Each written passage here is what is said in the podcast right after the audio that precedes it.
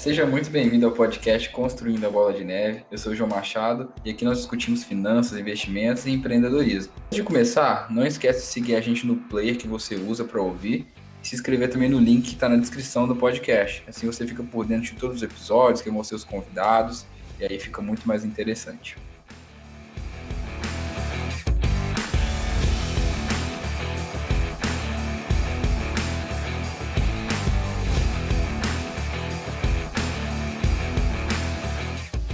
Hoje a gente vai bater um papo muito legal aqui sobre como definir o nosso perfil de investimento, como construir a nossa, nossa carteira, né? Principalmente para quem está no início, eu acho que é interessante né, abordar esse assunto. E eu trouxe um convidado aqui muito legal, que totalmente especialista pelo título dele, a gente já vai ver. O cara é analista de investimento, membro do Comitê de Investimentos da ACEPREV, membro da Comissão Técnica Leste de Investimentos, e ele possui certificação em CGA e CEA, que é a certificação de gestor da Ambima e certificação de especialista de investimento esse é o Bernardo Quiulas. Bernardo, com esse título, acho que eu não preciso nem participar do podcast mais, cara. O podcast é seu agora. Muito obrigado, João. Prazer estar participando aqui com você. É, o título, a gente realmente buscou bastante conhecimento, mas o mercado ele é gigante e tenho certeza que cada um consegue realmente crescer estudando e buscando seus conhecimentos, assim como você fez, né? É, igual você já contou aí no, nos episódios passados, mas ah, quando a gente realmente dedica tempo para estudar e entender aquilo que a gente está fazendo, acho que não tem como não crescer e aprender. Acho que o intuito aí dos títulos é, é mais para buscar conhecimento. Espero poder ajudar aqui um pouco no episódio de hoje quem está ouvindo a gente. E eu acho que é até legal porque muita gente faz isso que eu fiz, né? Vai e entra sem saber, né? O Warren Buffett sempre fala que a gente não pode testar o rio com os dois pés. E muita gente entra igual um louco aí e não sabe o que tá fazendo. Então eu acho que é legal para quem tá começando. Acho que muita gente que tá ouvindo tá começando, né? Querendo aprender. para aprender com os nossos erros, né? Aprender com o meu erro, que eu fui lá, comecei, quebrei a cara. Ainda bem que eu não perdi muito, né? Se eu tivesse perdido muito, eu, talvez eu teria até desistido. Pra galera já começar. E Selic 2%, né? Então tá a galera toda entrando, né? Como é que tá aí no, no, no escritório a galera aí? Porque 2% agora o pessoal não tem mais o que fazer, né? Poupança rendendo 1,4%. Falo que eu postei no meu Instagram hoje que a água tá chegando no pescoço, né? Agora o pessoal vai ter que se mexer não tem mais o que fazer, né? Não dá para parar lá mais. Exatamente. Se a gente buscar aí inflação acumulada e, e comparar com com o DI acumulado também, a gente já já está aí no, com o juro real já praticamente negativo. Né? E a tendência realmente para os próximos anos, consenso de mercado que, que a gente chega aqui no fundo, né? No, muito pouco provável que caia mais, mas a gente vai ter uma daqui para frente uma subida muito lenta, né? Então isso faz com que o investidor ele precise realmente buscar alternativas. E aí até dando um exemplo, né, hoje eu trabalho num fundo de pensão e o fundo de pensão ele acaba tendo algumas metas que são metas atuariais, então a gente precisa conciliar ali o ativo que a gente tem com o nosso passivo, que seria o que? As aposentadorias que a gente se compromete a dar para o participante, participante né, para aquele empregado ali da empresa lá na frente, né, no momento dele. E se a gente pega aí, tem é, fundos que trabalham com metas atuariais de PCA, né, inflação mais 4,5%, inflação mais 5%. Então isso dentro do, do, do mercado mercado, do ecossistema de fundo de pensão, é, se torna realmente um desafio gigante, né? Quando a gente vai, isso a gente está falando de um fundo de pensão que é um investidor já institucional, um investidor profissional que tem acesso a diversos tipos de produtos que a pessoa física não tem. Então, quando a gente olha para a pessoa física, a gente vê que ah, é, fica mais difícil ainda ter acesso a produtos e conseguir ali aquela boa rentabilidade que todo mundo está buscando, né? E acaba que a gente vê muito, são muitas pessoas é, acabam buscando em tipos de produtos, é, buscando só rentabilidade, olhando somente o retorno e acabam é, se assustando quando veem que aquele não era o tipo de investimento para o perfil delas. Né?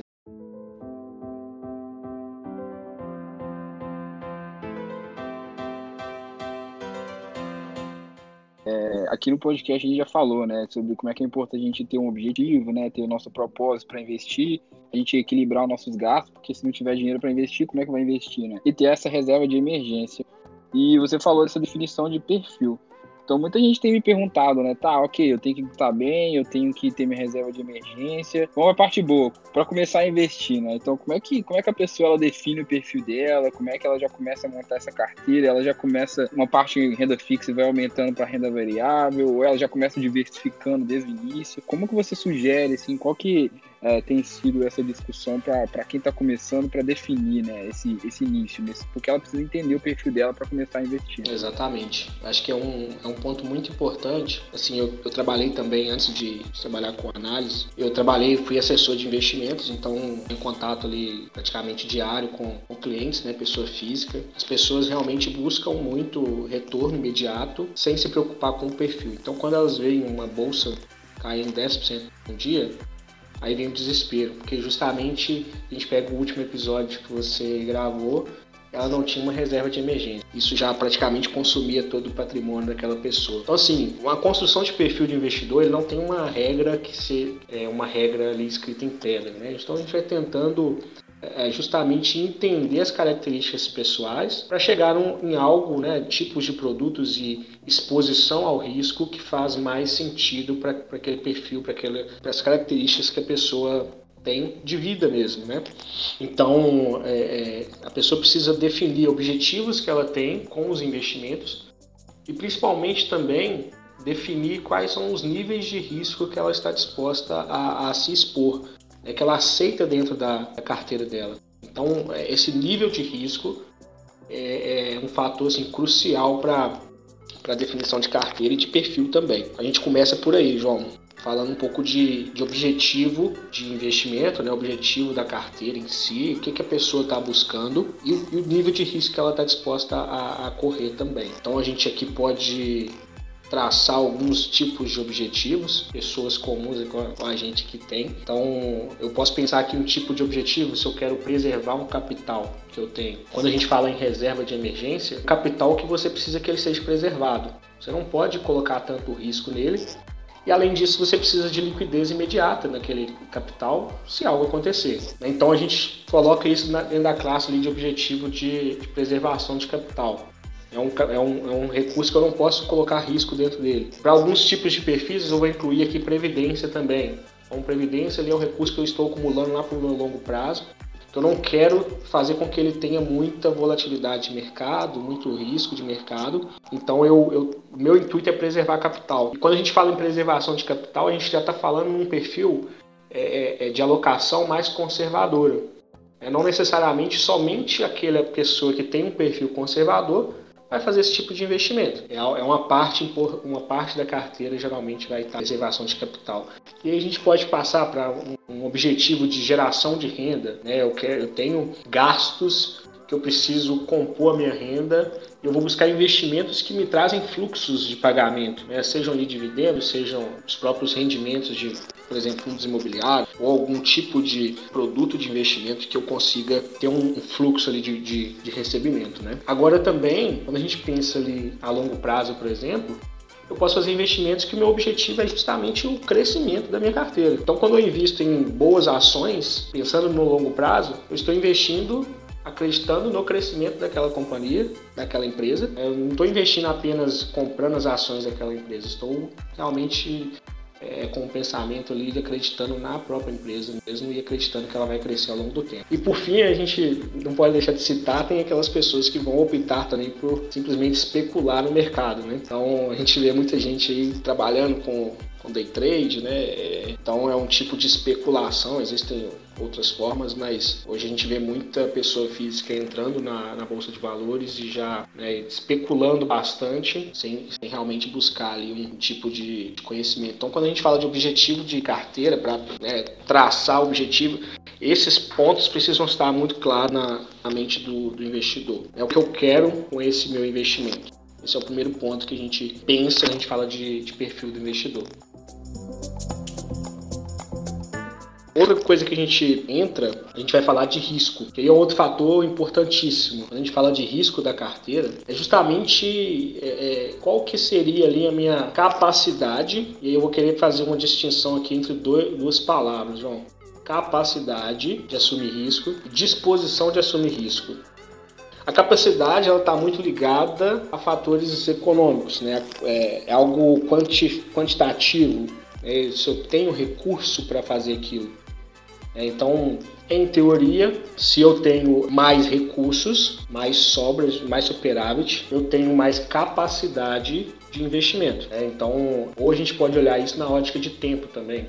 Né? Se eu tenho tempo de investimento, vamos pensar numa previdência que eu pensando numa aposentadoria né, lá na frente, no 70. Uma pessoa mais nova tem mais tempo para investir, né? Pra Exatamente. Então tem uma pessoa jovem, não vou falar nós não, porque você quer, você que é mais jovem, né? Eu já tô chegando nos 30. Então, a gente olha para uma previdência, a pessoa tem um período maior, a gente imagina que a capacidade dela de correr risco é maior. Eu tenho um longo período de tempo. Né? Então, a gente precisa ter isso em mente, que existe a capacidade de assumir risco, e por outro lado, eu tenho também a disposição em assumir risco. Aí é totalmente subjetivo. É justamente aquilo que eu aceito correr de risco, tudo aquilo que eu aceito é, me expor ao risco de mercado, ao risco de liquidez, risco de, de crédito que a gente tem nos investimentos. É, é mas isso a gente consegue traçar olhando para o nosso perfil mesmo é, o que, que, a gente faz normalmente da, nas nossas situações de vida. Né? Então, por exemplo, a pessoa que é, é, eu vi aqui que você teve um episódio com um amigo seu que ele é empreendedor. Então, em teoria, alguém que é empreendedor tem uma disposição maior a assumir risco. Né? Então, ele já está ali assumindo risco de mercado, né? colocando ali é, toda a expertise dele para poder trabalhar. E, então, é, é uma pessoa que já no histórico dela já assume mais risco, né? E aí a gente consegue ver esse tipo de outros tipos de pessoas também que já na vida já, já não tem tanta disposição. O que é importante é que em alguns momentos a gente pode ter conflitos entre essa capacidade de assumir risco e essa disposição de assumir risco. Se eu tenho um conflito né, entre esses dois, a minha disposição de assumir risco ela é menor do que a minha capacidade de assumir risco, eu fico com a disposição. Então eu tenho capacidade de correr mais risco, mas eu não tenho essa disposição, não quero. Né? Eu, eu, não me sinto confortável para assumir mais risco. Então, por exemplo, por que, que eu vou investir na uma carteira muito grande, com um percentual muito grande em ações, sendo que eu não vou dormir no dia que a bolsa cair 10%? Então, eu não tenho, eu fico com a minha disposição de assumir risco.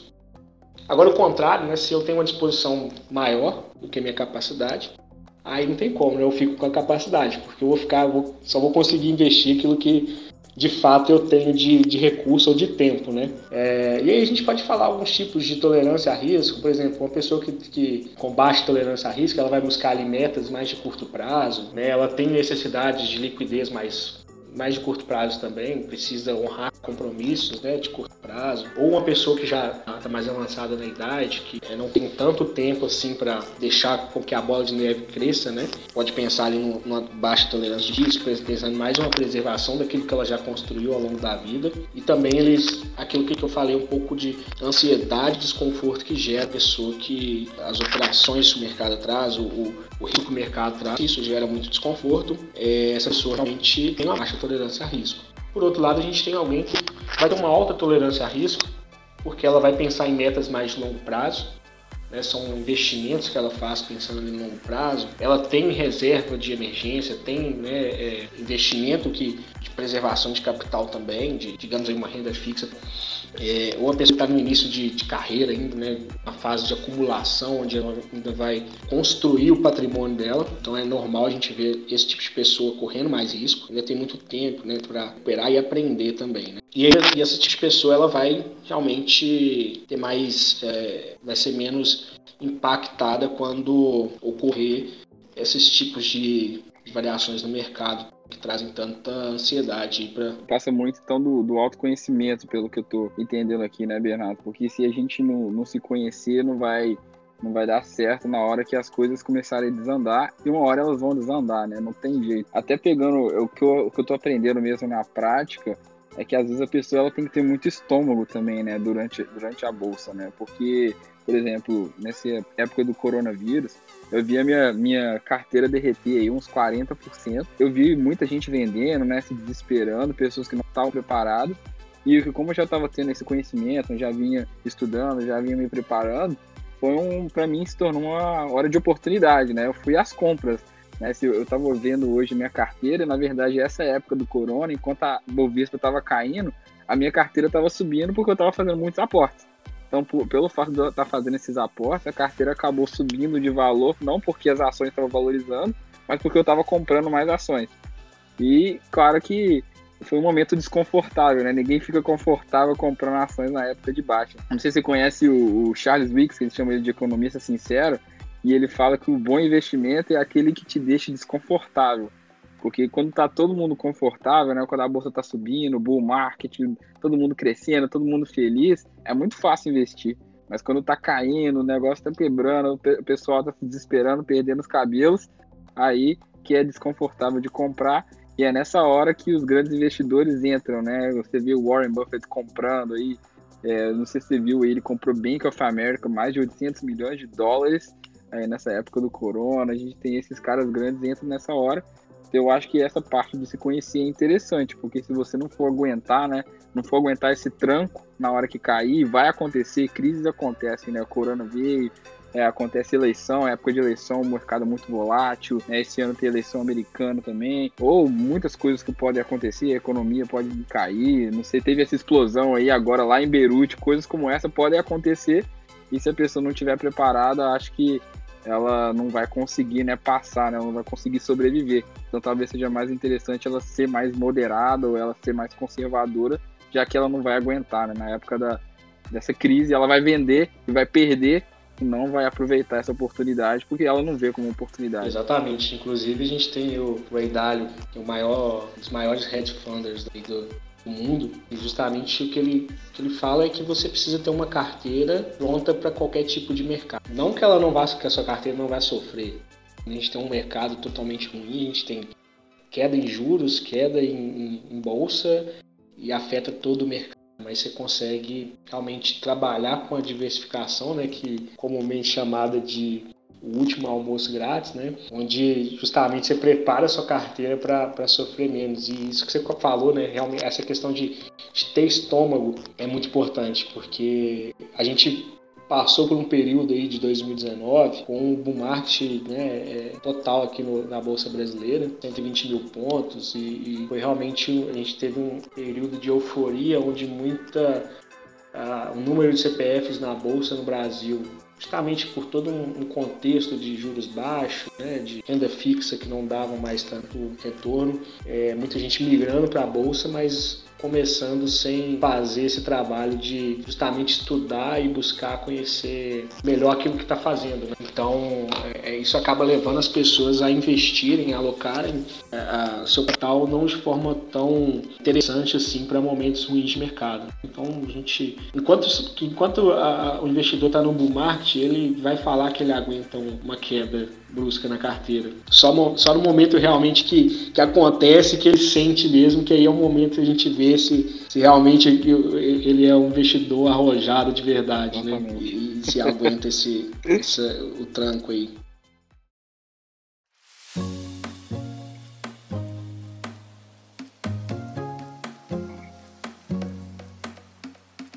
Voltando aqui um pouco nessa questão de perfil, eu acho que a gente precisa considerar também algumas restrições aí de investimento quando a gente pensa no perfil. Um dos fatores principais, liquidez. Né? Eu preciso desse dinheiro. Né? Imagina só a pessoa que pegou ali o seu recurso que ela poderia precisar no curto prazo e investiu na bolsa Rio de Janeiro. Né? Colocou todo o seu dinheiro em risco, né? sendo que ela precisava de liquidez e, e em março ela já tinha perdido aí, vamos supor, igual você falou, se fosse sua carteira, 40% da, do patrimônio dela, né? Então, é, liquidez é um fator é, é extremamente importante na hora de, de montar a carteira. Observar aquilo que você precisa para o curto prazo, aquilo que você pode ter para né, realmente deixar para o seu longo prazo. Claro que podem acontecer circunstâncias né, vida e no mercado, que são circunstâncias únicas, aspectos aí de pessoa para pessoa que pode fazer com que precise né, daquele recurso. Mas o ideal é que você justamente separe esse dinheiro que você precisa de mais liquidez. Para investimentos mais arriscados, você utilize recursos que você possa realmente deixar mais tempo. Justamente o horizonte de tempo ele é um outro fator é, extremamente importante. Quanto mais cedo a gente começar a investir, melhor. A gente vai ter mais tempo aí pela frente para justamente o poder dos juros compostos agirem no nosso patrimônio, que é extremamente importante, né? Pensar em, em horizonte de... E aí a gente pode começar a pensar em, em vários tipos de investimento. Quando a gente... Eu queria até propor aqui, João, a gente conversar um pouquinho sobre é, normalmente no mercado divide ali três tipos de perfis. Né? Então tem uma pessoa conservadora, um moderado um arrojado. A gente sabe que pode ter uma mescla de tudo isso, mas normalmente são divididos ali entre esses três tipos de perfis, né? Aquela pessoa conservadora, ela vai justamente, né, depois que você olhou ali seu nível de risco, o que, que você está disposto a assumir, vi aqui que eu sou conservador, não quero assumir risco, eu, tenho, eu já tenho aqui um capital interessante, né? Isso é bom a gente frisar porque é, se você quer crescer o seu capital, ou você assume mais risco, ou você aumenta seu capital de entrada. Não tem outra fórmula para fazer com que isso aumente. Então você vai precisar né, conversar consigo mesmo, né, mudar ali um pouco do seu pensamento para assumir mais risco, ou você vai ter que se contentar aí os juros a 2% ao ano aqui no Brasil. É, mas a gente vai ter pessoas que vão investir com perfis conservadores. É mais difícil encontrar esse tipo de perfil em pessoas mais jovens, justamente por ter mais tempo, ter tá ali buscando crescimento na vida, na carreira e tudo.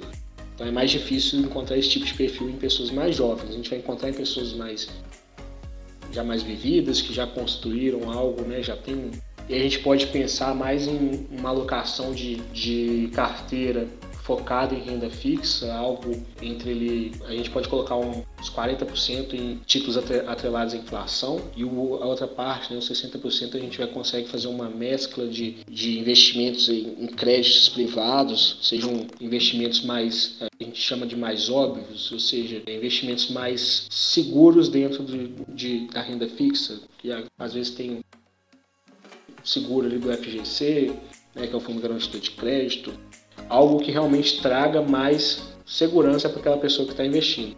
O perfil conservador está buscando segurança, ela não está buscando rentabilidade. É a mesma coisa quando a gente fala para uma reserva de emergência, ninguém busca rentabilidade em uma reserva de emergência, está buscando a segurança. Eu preciso daquele dinheiro ali naquele momento que eu precisar. Então o perfil conservador ele vai também buscar essa segurança. É claro que dá para poder fazer um tipo de uma alocação que traga um retorno um pouco melhor. Né, com os atuais níveis de juros, é, isso se torna bem mais difícil, mas ainda a gente vai ter gente que vai optar por isso e não há nada de errado nisso. Né? Então acho que cada um precisa realmente se conhecer e, e investir da forma que está de acordo com o seu perfil. Mas se a gente quer realmente crescer nosso patrimônio, a gente precisa assumir risco. Não tem outra, outro segredo. Acho legal que você fez um episódio aqui de a gente pode fazer para gastar menos, né? controlar os nossos gastos né? e buscar gastar menos. Acho que é, é, muito bom a gente gastar menos e também procurar uma forma de ganhar mais, né? justamente para que a gente possa conseguir ajudar esse bolo a ir crescendo, né? essa, essa bola de neve crescer também. E aí a gente pode passar para um outro tipo de perfil aqui, que seria um perfil mais moderado, onde a gente vai fazer uma mescla de carteira, uma carteira mais balanceada. Esse tipo de perfil é aquele que vai buscar diversas, diversos produtos no mercado, justamente para tentar compor uma carteira que se beneficie de todo o mercado. Então a gente tem dentro da, da própria renda fixa, né, a gente pode deixar uma parcela ali para renda fixa para justamente trabalhar essa preservação de capital mas aqui a gente já pode avançar um pouco mais do que no conservador, então existem produtos de renda fixa que é, é, você pode buscar mais atrelados à inflação, e principalmente nesse período agora que a gente está taxas de juros muito baixas, eu tenho alguns produtos atrelados à inflação que eu vou acabar tendo um juro real. Então, se eu invisto numa Selic, é, num produto atrelado ao DI, o, o mesma taxa da Selic, eu vou acabar sofrendo aí com essa taxa muito baixa. Agora, se eu pego um, um título mais atrelado à inflação, mesmo que hoje a gente trabalhe com spreads aí não tão legais, né, pensando em níveis de rendimento, pelo menos eu estou garantindo ali um, um, juro real. Né? E a gente tem, é, aí você pode procurar diversos tipos de produtos, a gente tem é, até pesos CDBs que estão atrelados ali à inflação. A gente vai ter dentro de fundos de investimento também que buscam esse tipo. Hoje em dia a gente já é possível encontrar, aí nos Estados Unidos tem muita coisa, né, João? Agora aqui no Brasil está começando a aparecer muito fundo de crédito global, né, que investe aí no mercado de crédito no mundo, ele é muito grande. Né? Não é igual que o mercado de crédito no Brasil, que é muito pequeno. Quando a gente tem algo é, é, que acontece no mercado de crédito, que se a gente, um evento pequeno pode acabar gerando um efeito manada aqui dentro do mercado e, e acaba derrubando cota de fundo e né, fundo de renda fixa tendo cota negativa. É, você já consegue expor um pouco de crédito global aqui numa carteira mais moderada, que é um mercado muito interessante, é o maior mercado, então ele é maior que o mercado de, de equity, né, de ações. E aqui numa carteira moderada você pode optar também por fundos multimercados. Aí, claro que o seu trabalho aqui vai, vai ser mais em encontrar bons gestores, faz uma boa gestão aí que tem acesso a tipos de investimento que você não teria sozinho, né? Então ele vai operar é, juros, moeda, nível mundial, opera bastante bolsa também, e aí vai bolsa global, bolsa Brasil.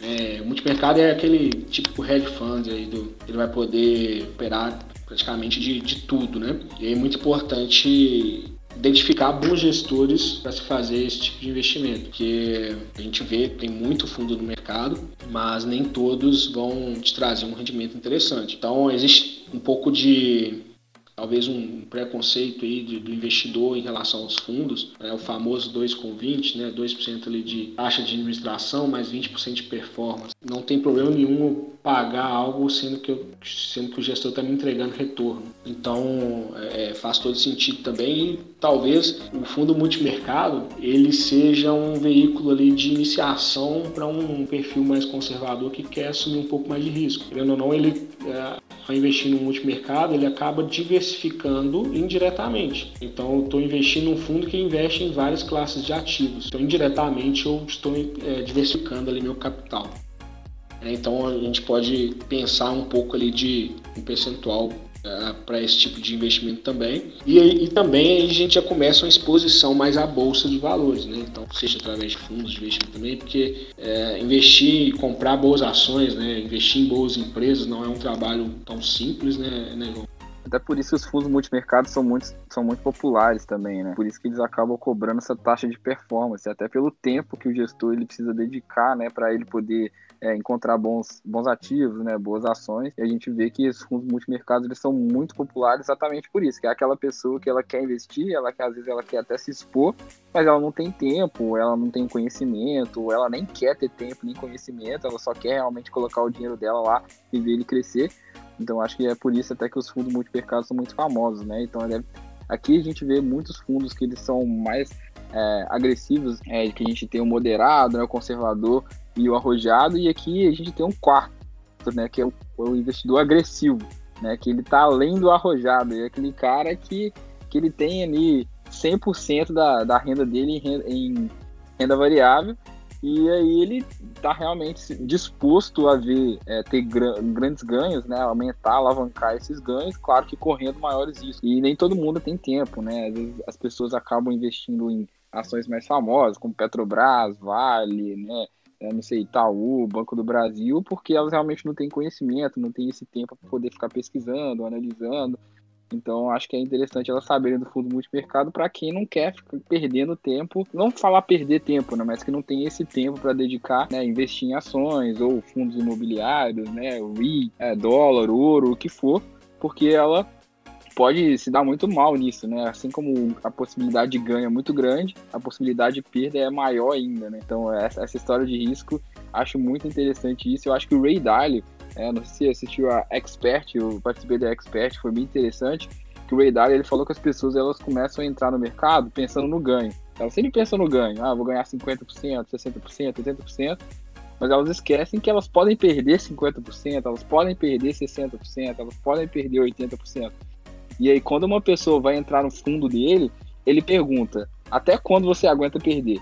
Então você aguenta perder até 50, você aguenta perder até 60, você até onde você aguenta, né? Até onde você tem estômago. E aí dependendo do nível que a pessoa tá, ele consegue fazer esse investimento, né? Então eu acho que talvez essa seja uma reflexão muito interessante para as pessoas definirem o perfil delas. Até onde você aguenta, né? Você consegue ver seu capital derretendo lá, não sei, 90%, você vai desesperar porque aí se você for vender no 90%, você vai perder, né? Você só perde quando você vende.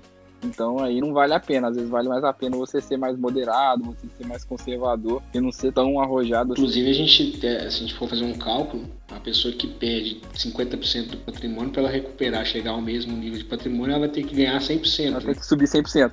Tem que subir 100%. Então é, é uma, uma conta aí que realmente precisa levar em consideração, né? Justamente por isso que é, esses perfis são, são importantes, né? É importante você se autoconhecer e ter ali sua. Se você né, não é um investidor agressivo, né, como você falou aí, ter sua parte ali em, em, em pequeno percentual que seja no, na renda fixa também para poder proteger um pouco do seu capital. E a gente tem outros tipos de investimento também que você consegue trazer proteção. Você citou aí um pouco de ouro, né, dólar, aí você pode fazer isso através de fundo também. Pequeno percentual aí que você acaba podendo destinar também para sua, carteira, né? E aí quando você falou do agressivo, né, que é o cara que coloca aí 100% de investimento em bolsa, o cara é totalmente né, comprado em bolsa ali, é, a gente, o, o arrojado aqui, o cara já deixa pelo menos uns 30% em, em renda fixa. É justamente para ter esse pezinho de meia ali, para poder aguentar um pouco da, da variação aí de mercado, né? Então o cara vai, vai, se a gente pensar 70% em bolsa já é bastante coisa, né? É, mas acaba tendo ali um percentual menor ali também para deixar em, em, renda fixa. Né? Hoje títulos atrelados à inflação são interessantes.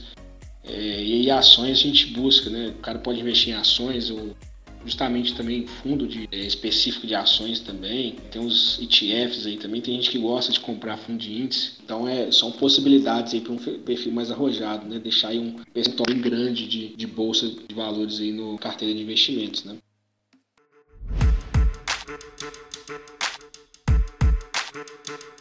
Tem uma, uma história bem engraçada, porque foi quando eu, é, durante essa crise, eu fiz um investimento. Eu tava até, eu faço hedge com ouro, né?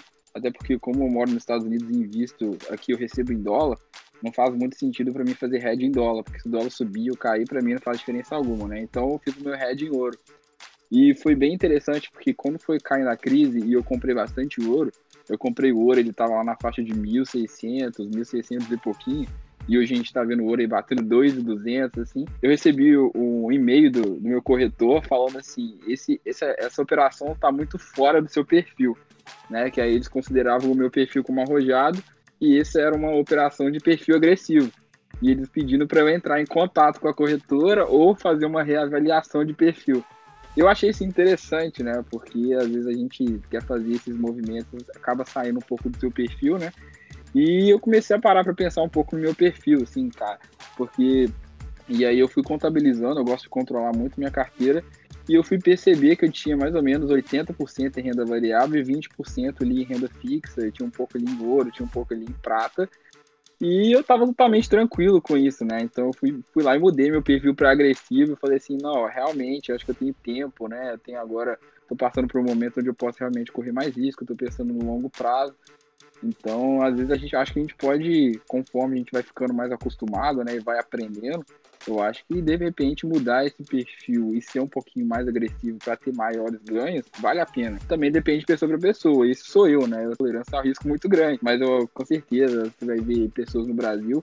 Eu acho que isso é um pouco até cultural, né, Bernardo? Eu tava vendo que se você for um pouco aqui no, nos Estados Unidos, se você montar uma carteira, se for em um banco grande, um, sei lá, um Bank of America, e falar, não, eu quero pôr 80% em bonds, né, que são a renda fixa americana, e 20% em renda variável, ele vai te considerar um investidor conservador, né? Porque aqui o americano ele já tem essa, essa cultura de investir na bolsa. Quase 70% da população americana já investe em bolsa. Exatamente. A gente tem no Brasil o que 2 milhões de pessoas. No Brasil a gente está chega tá, hoje, hoje eu acho que como teve esse aumento de pessoas físicas, a gente está chegando em 1%, se eu não me engano. É uma diferença assim, né, gigantesca, né? um, um abismo aí de diferença é gigantesca. Eu acho que realmente está tá muito atrelada ao, ao, fator cultural, né? Mas assim, eu acho que vale muito a pena para o investidor começar, mesmo aquela pessoa que é mais conservadora, começar a colocar o pezinho no risco para ver também que é possível trazer uma rentabilidade melhor para a carteira, né? A gente não, não consegue mais, não, a gente não está vivendo mais 14% as... de feliz. É, podia deixar lá e descansar que para que que eu vou correr risco, né? Investir na sem, no título do, do governo 14%, para que, que eu vou correr risco? Hoje a gente realmente precisa mudar essa, esse pensamento e acaba que isso traz total, uma total mudança na, na sociedade como um todo, que a gente pode transportar isso não só para a parte dos investimentos, mas sim para o dia a dia né, da, das pessoas, onde as pessoas vão precisar buscar, terem um, um espírito mais empreendedor, né, buscar fazer o seu, né, sair daquele, daquele sentimento mais rentista, né, de justamente só deixar o dinheiro parado e realmente fazer algo para poder aquele recurso né, é, crescer, né, assumir risco, seja empreendendo, né, seja investindo no próprio negócio, ou seja justamente ali investindo em empresas que já existem. É, é algo que veio aqui para o Brasil e a tendência é justamente crescer, mas que passa por toda essa parte cultural e de entendimento de perfil também. Agora a gente tem também uma um nível de, de, uma parcela da população muito conservadora justamente pela falta de educação financeira que a gente tem no Brasil, né? A coisa que a gente tem muito bem aí nos Estados Unidos. As pessoas não, não são ensinadas desde cedo a importância da educação financeira, conhecer. Essa ideia da educação financeira é até um dos objetivos que eu tenho né, feito esse podcast, exatamente porque eu acho que as pessoas elas têm que começar a buscar isso o mais cedo possível e eu não aprendi lá quando eu comecei a investir, eu investi mais com uma coisa mais de impulso, né? Foi mais de. Eu queria realmente vi que existia essa possibilidade e eu entrei, né? Testei o, o Rio com as duas pernas e eu acho que se mais pessoas começassem a aprender desde cedo, igual você falou, né? Aqui já tem isso, né? Eles já, tem, eles já, na verdade, aqui eles já investem na criança para elas poderem já se desenvolver, né? Então, é aquele pai que a gente vê muito no filme, que põe o filho na frente de casa para vender limonada, aquelas meninas escoteiras que vão batendo na porta para vender biscoito. Então, assim, aqui ele já tem esse, essa ideia, né, de, de começar cedo, isso que é importante, né? Quando o filho nasce aqui, o pai já cria uma poupança para o filho para poder começar a investir para a universidade, porque a universidade é muito cara. Então ele já tem essa ideia, né? Ele já tem esse, esse mindset. E igual eu falei nos episódios anteriores, eu acho que é importante as pessoas já começarem a criar esse hábito, né, de ter esse gasto eficiente, de começar a investir uma parte de, da, sua, da sua renda, exatamente por isso, para elas poderem já criarem essa ideia e para os filhos delas verem elas fazendo isso também, para poder continuar essa, essa ideia, né? E assim a gente vai aos poucos melhorando. Claro que a gente é só uma pequena parte da população brasileira que interessa, né? O Brasil é um país ainda que tem muita pobreza, tem muita gente que realmente não tem como eu falo muito assim, tem gente que realmente não vai ficar rico investindo, né? A pessoa não vai ficar milionária, mas só dela já aumentar a renda dela, sei lá, quando ela for mais velha, em 500 reais, 600 reais por mês, isso já vai ajudar ela. E aí talvez o filho dela vai conseguir aumentar a renda em mil, dois mil, e os netos vão já podem começar a melhorar de, a situação. Então esse é um efeito realmente de longo prazo, né? É a bola de neve que ela vai crescendo e uma hora ela vai ter que é, começar a descer.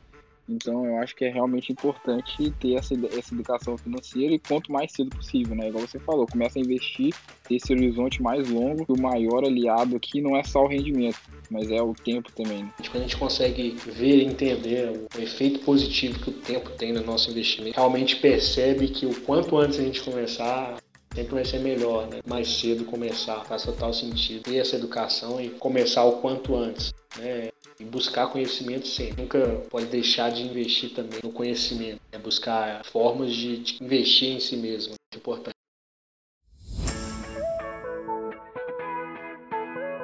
Eu gosto muito de, de, indicar um livro, né? Todo episódio eu acho que uma coisa que me ensinou muito foi os livros, Bernardo. Assim, foi essencial ler os livros é muito importante porque a gente aprende com a experiência de outras pessoas, né? Fica fixado, eu acho que é muito interessante. Pedir para você indicar um livro, né? E aí você, você pensou aí no livro do Ray Dalio, né? O Princípios, a gente falou do Ray Dalio, né? Que é um dos investidores mais famosos aí do mercado, do hedge fund. Legal. É, a gente começa pelo autor em si, né? O Ray Dalio, um dos maiores hedge funds aí do mundo, construiu, é até conhecido como Steve Jobs dos investimentos.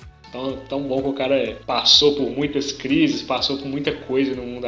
Ele fala muito que ele acredita em bons princípios para realmente alcançar aquilo que a gente. Tem uma frase dele no livro que ele fala que seguir bons princípios é uma forma eficiente de lidar com a realidade. Eu tenho, eu tenho os princípios que eu sigo e vou tratar tanto a parte de vida como de trabalho tendo esses princípios me norteando. Então esse livro ele traz muito sobre isso, ele conta um pouco da história dele, né, com o investimento em si.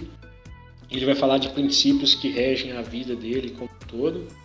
e vai falar muito sobre princípios de trabalho também, como que ele usou todos esses princípios ao longo, ao longo aí de mais de 40 anos na frente da Bridgewater, que é a gestora dele. Então acho que é muito interessante conhecer, ouvir né, quem é alguém que já é experimentado no mercado, falando um pouco aí de como lidar. Ele vai passar um pouco de história, ele vai falar de muita crise que aconteceu, né? Pensando no momento que a gente está atualmente, ele vai citar ali um pouco da história de crises anteriores que ele passou e como que ele lidou com, a, com os investimentos ali. Inclusive ele estava com investimento de recursos terceiros em mãos, né? Uma responsabilidade então acho que vale muito a pena ler esse livro, aprender com o Ray Dalio. É, Bernardo, acho que deu pra galera já ter uma noção muito boa aí de como é que é né, a gente criar nosso, nosso perfil, né, como é que é definir, né, entender, é importante ter o nosso autoconhecimento, né, conhecer qual que é a nossa tolerância, qual que é o nosso estômago, igual eu falei, se você já começar ali pensando no quanto que você aguenta e estando, né, talvez, eu gosto de comparar o nosso investimento também com uma empresa, né, conforme a empresa vai crescendo, ela vai ter que mudar um pouco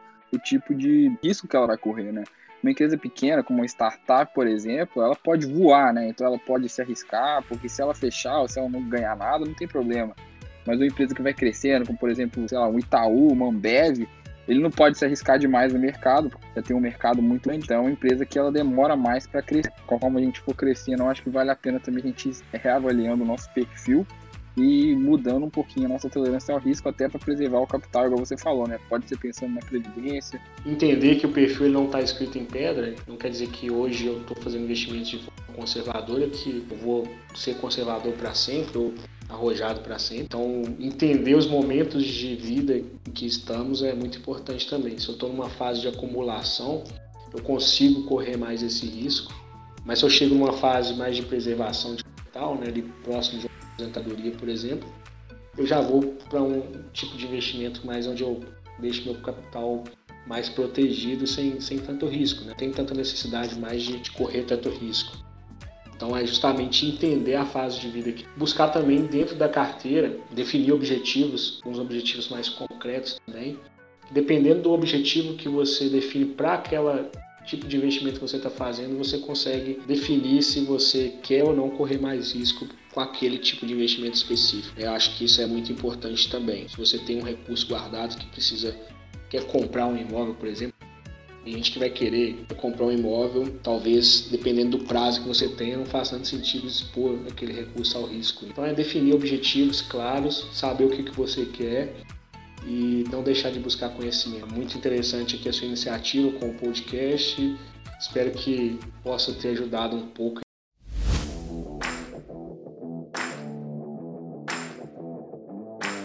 Muito obrigado, cara. Foi muito, muito bom mesmo a sua participação Legal, o prazer foi todo meu e espero aí que realmente possa ter ajudado. E qualquer dúvida, se alguém estiver ouvindo a gente, tiver dúvida também, se quiser me mandar, fique à vontade.